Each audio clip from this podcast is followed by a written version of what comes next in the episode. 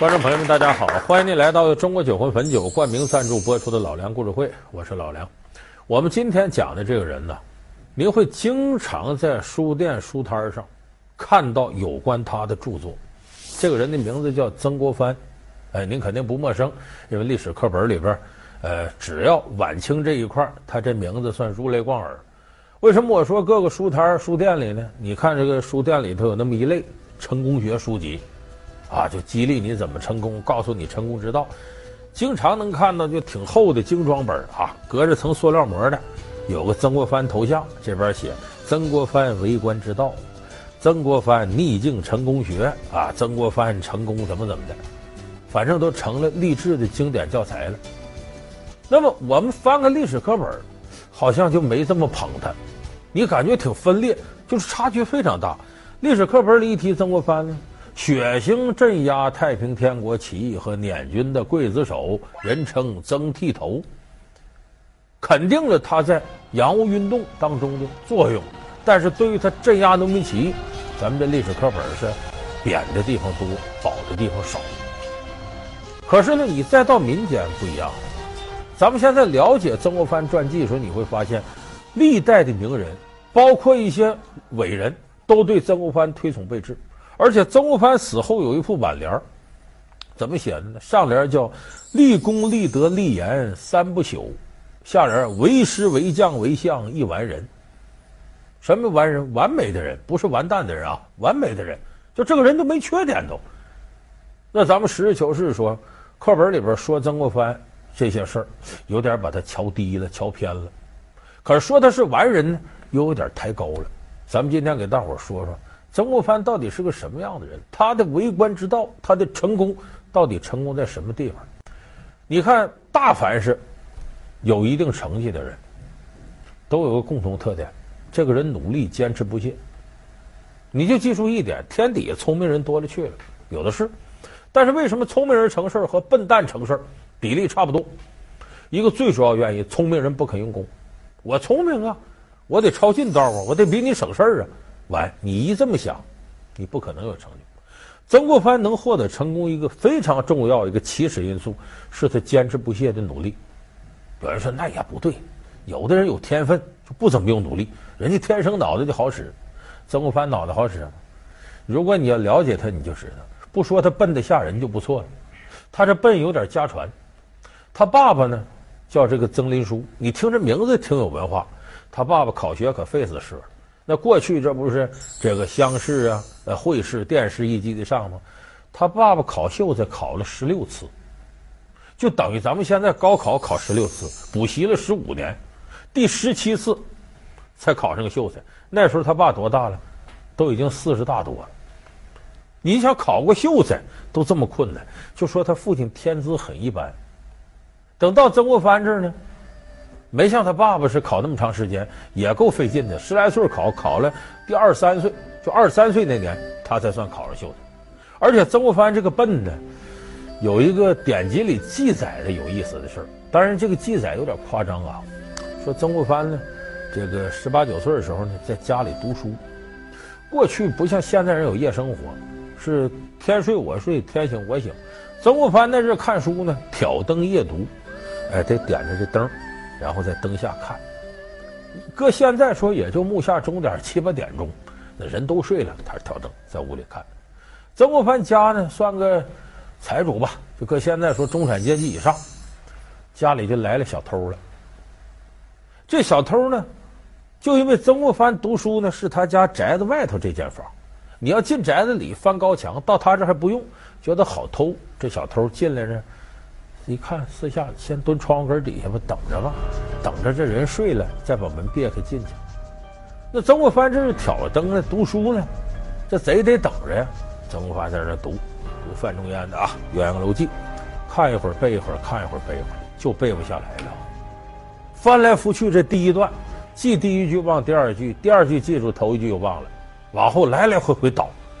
这小偷在这等着，哎呀，我亲爷爷呀，你赶紧背完了，灯熄了，我好进去偷东西。结果这曾国藩磨磨叨叨，搁现在说就这么一段背两三个小时背不下来，最后小偷实在没招了，从窗户底下站起来敲窗，当当当当当，怎么谁？我你这个笨蛋，这个破文章都背不下，我给你背一遍，《青绿寺殿春》《滕子京这首八仑》，这小偷这么会儿都背下来了。当然，这个故事呢，咱们实事求是说，他肯定有点夸张。但是为什么会有这故事流传呢？那一定是曾国藩确实笨到这程度，要不然人家不会。他后来曾国藩位置那么高，你想想，怎么能有人故意编这故事糟蹋呢？不会的。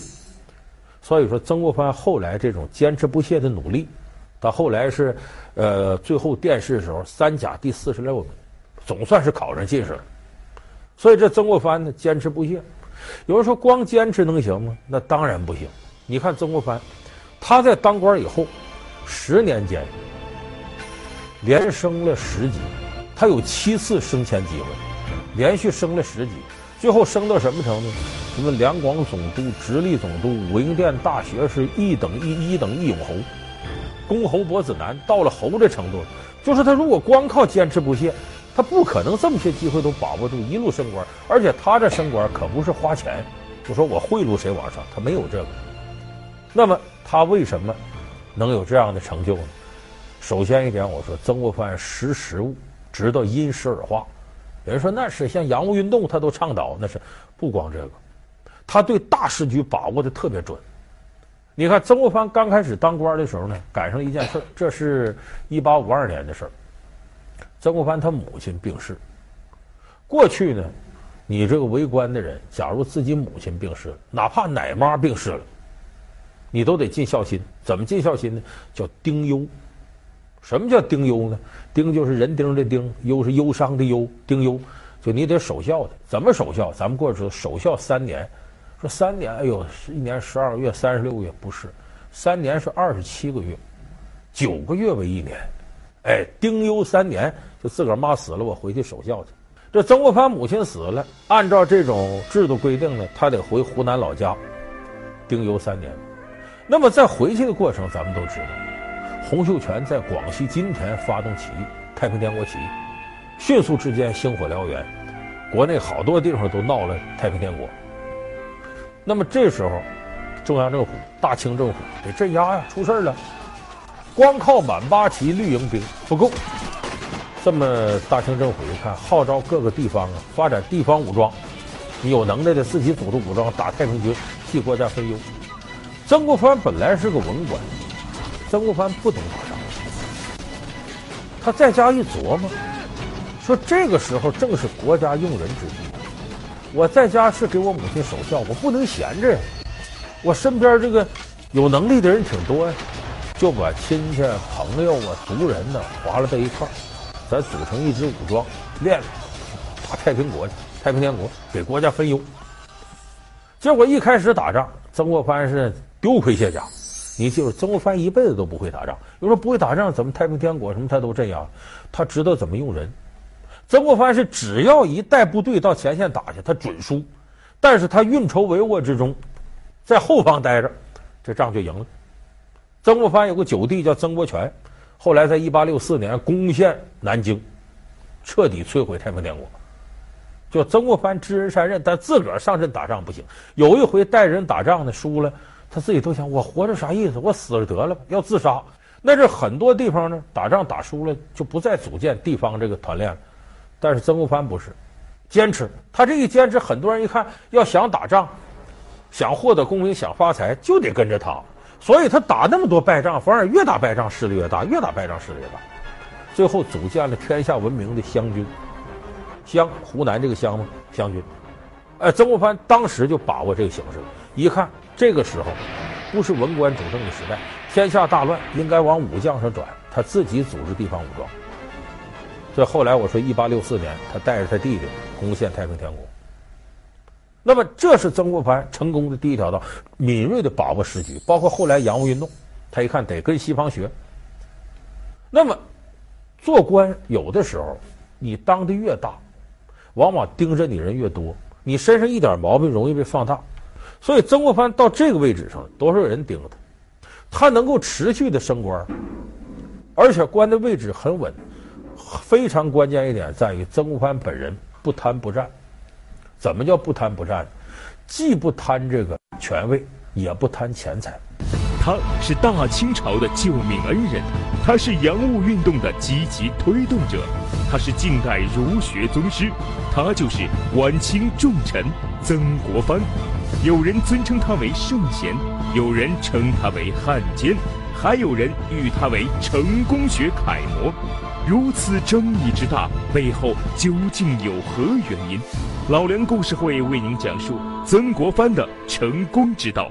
好，欢迎您回到中国酒魂汾酒冠名赞助播出的老梁故事会。太平天国镇压完了之后，曾国藩那个权力就大的吓人，而且手里带兵啊，咱这么说，手握重兵，皇上害怕呀。万一带着湘军倒戈相向攻北京去了，大清没有还手之地。为啥呢？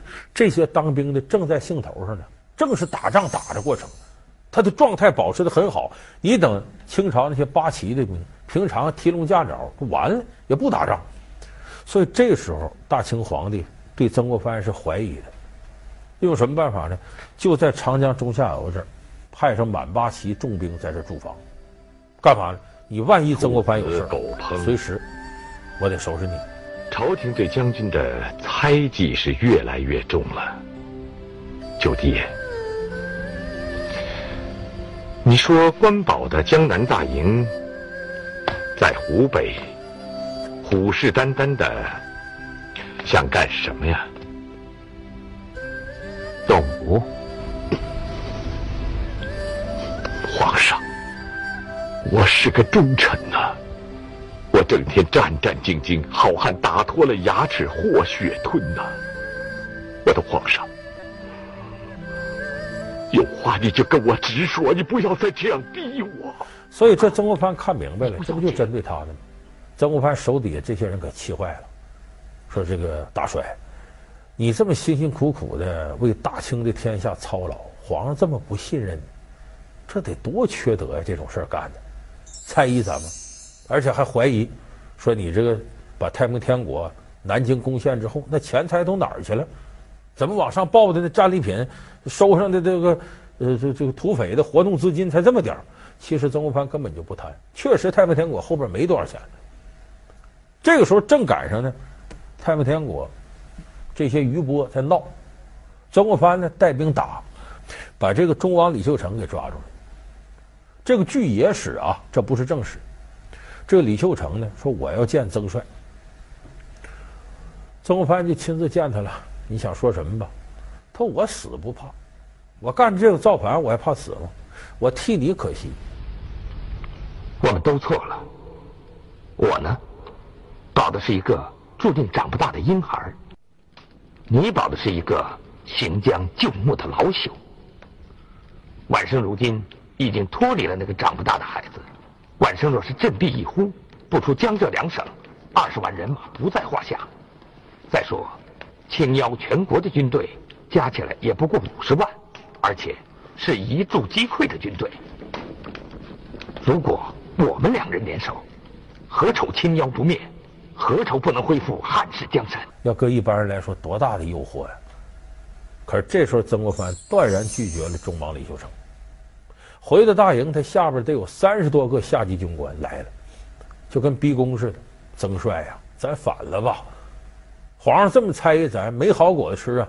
狡兔死，走狗烹；飞鸟尽，良弓藏；敌国破，谋臣亡。这大清皇上是要过河拆桥、卸磨杀驴，咱不能再干了。曾国藩说：“万万不能。”那么，索性老师放手一搏，占领东南。北伐中原，一统霸业。赵元呐，你应该了解我的为人。对于朝廷，我只想做个忠臣；对于家庭，我只想做个孝子。学生明白了。不管朝廷如何，老师始终是一片冰心。在玉壶，曾国藩做了一个特别明智的举动，上报朝廷，你不管怎么猜疑我，核心是我拿着军队，把湘军解散，让自个儿的九弟曾国荃回老家，回湖南。我把湘军解散了，然后剩下的，你像这些辎重啊、武器啊，让皇上派人来接收了。这一下子，大清皇帝所有的疑心都没了。为啥？最担心的就是军队嘛。你把军队都解散了，你还能对我有什么威胁？你一个人能怎么地？所以皇上一看曾国藩忠心耿耿，在这点上是非常了不起的。所以那以后，大清皇帝对曾国藩信任的不得了。就你确实，你说你自己可以占有天下，你都不要，你还保着我，那皇上能不信任他吗？所以曾国藩首先不贪这个权位，再一个不贪具体钱财。有的人就说说历史上这当大官都贪，其实不是，这里边有两种情况：第一种是力求在人格上完整的；第二个是压根他对钱就不感兴趣。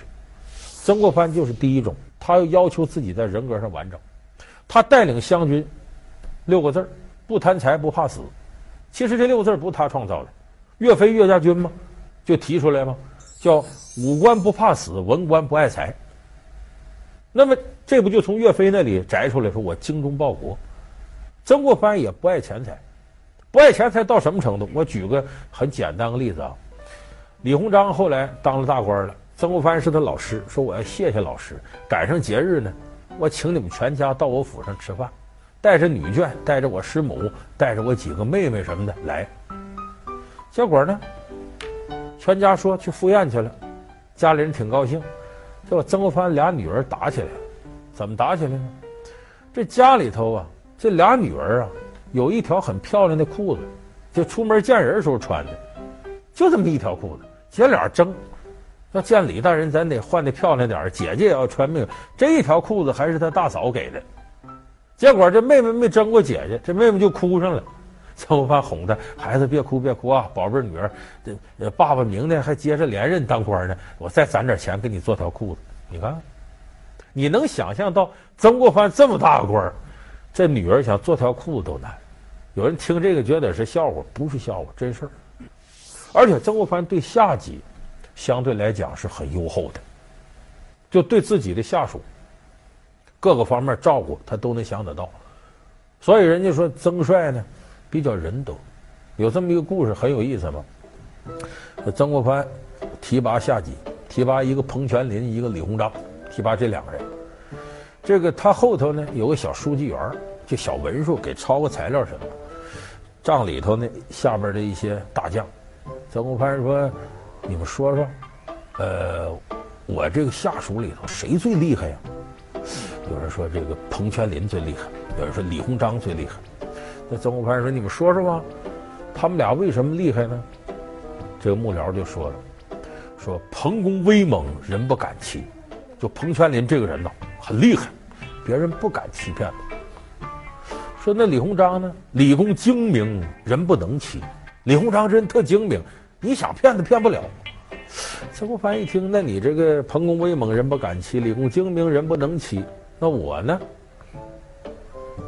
帐里头鸦雀无声，不敢说呀。哎，他后边小书记员过来了啊！我说一句啊，曾帅，这个彭公威猛，人不敢欺；李公精明，人不能欺。您呐，曾帅仁德，人不忍欺。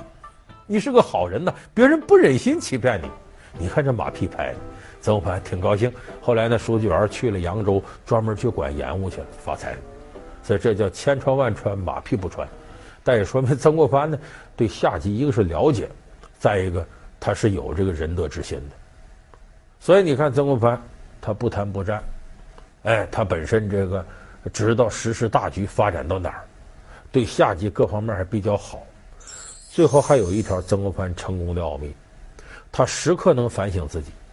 就是我自己有什么毛病，我赶紧反省。曾国藩给自己列了几条戒规，头一条戒色，是男的七情六欲，见到漂亮女的都喜欢。怎么防止这心理？曾国藩有个习惯记日记，从二十九岁那年开始记日记，一直记到死，就是眼睛瞎一只了，接着记，笔都端不住了，还接着记。所以后人研究曾国藩，不一个是曾氏家书，就是曾国藩写给。儿孙的，你们要怎样怎样？再一个就曾国藩自己的日记，曾国藩在日记里就多次提到怎么修身，像这戒色。你像在这个一八四二年有一次，曾国藩有个好朋友叫陈元衮，这个陈元衮呢纳了一房小妾，都说这小妾特漂亮。曾国藩到他家喝两杯酒，哎呀，陈兄，听说你金屋藏娇，艳福不浅呐。都说你辛纳这小妾乃人间绝色呀，你别藏着掖着自个儿看呐，拿出给我们看看呢。陈元滚都不得乐意，他一看话赶话赶到这儿了，好吧，请这个小妇人出来见见面吧。一出曾国藩，啊，太漂亮了，曾国藩就忍不住跟人搭讪两句。一聊，哎呦，这个小嫂子是哪儿啊？我湖南省。哎呦，咱老乡啊，俩人聊上了。其实聊上，我们都知道搭讪搭讪。这个男孩愿意跟美女搭讪。你你你要恐龙什么，他可能离得就远点了啊。俩人就聊上了，聊一会儿，他回头再看陈元滚那脸上，当然不愿意了。朋友妻不可戏呀，你这叫朋友妻不客气，这哪受得了？曾国藩一看，心里一惊，回到家里头，在日记里就写上。说今日我见色起意，真禽兽也。就是我今天一见到女人长得漂亮，我把这个圣人的教诲都忘了，我这不禽兽不如吗？他们打自己嘴巴子，他反省。所以就是曾国藩在日记里，你总能看到他反省自身。孔夫子嘛，《论语》里写嘛：“吾日三省吾身。”我一天三次反省自己：为人谋而不忠乎？与朋友交而不信乎？传不习乎？就说呀。我替人家干事，我是不是没尽力呢？我跟朋友交往，是不是我不守信用呢？别人教过我什么，我是不是没好好学呢？为人谋而不忠乎？与朋友交而不信乎？传不习乎？吾日三省吾身。曾国藩就是按圣人之道教诲的，每天要多次反省自己。那么这个反省影响了后世人。蒋介石当年一开始的私生活也挺乱，几个老婆，孩子一帮。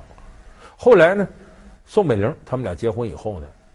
蒋介石对曾国藩推崇备至，蒋介石记日记。前一段时间，这个台北解密了蒋介石一些日记，蒋介石就写了这么一段：说我今天到哪哪哪见到了有漂亮女子，忍不住心动了，戒之戒之。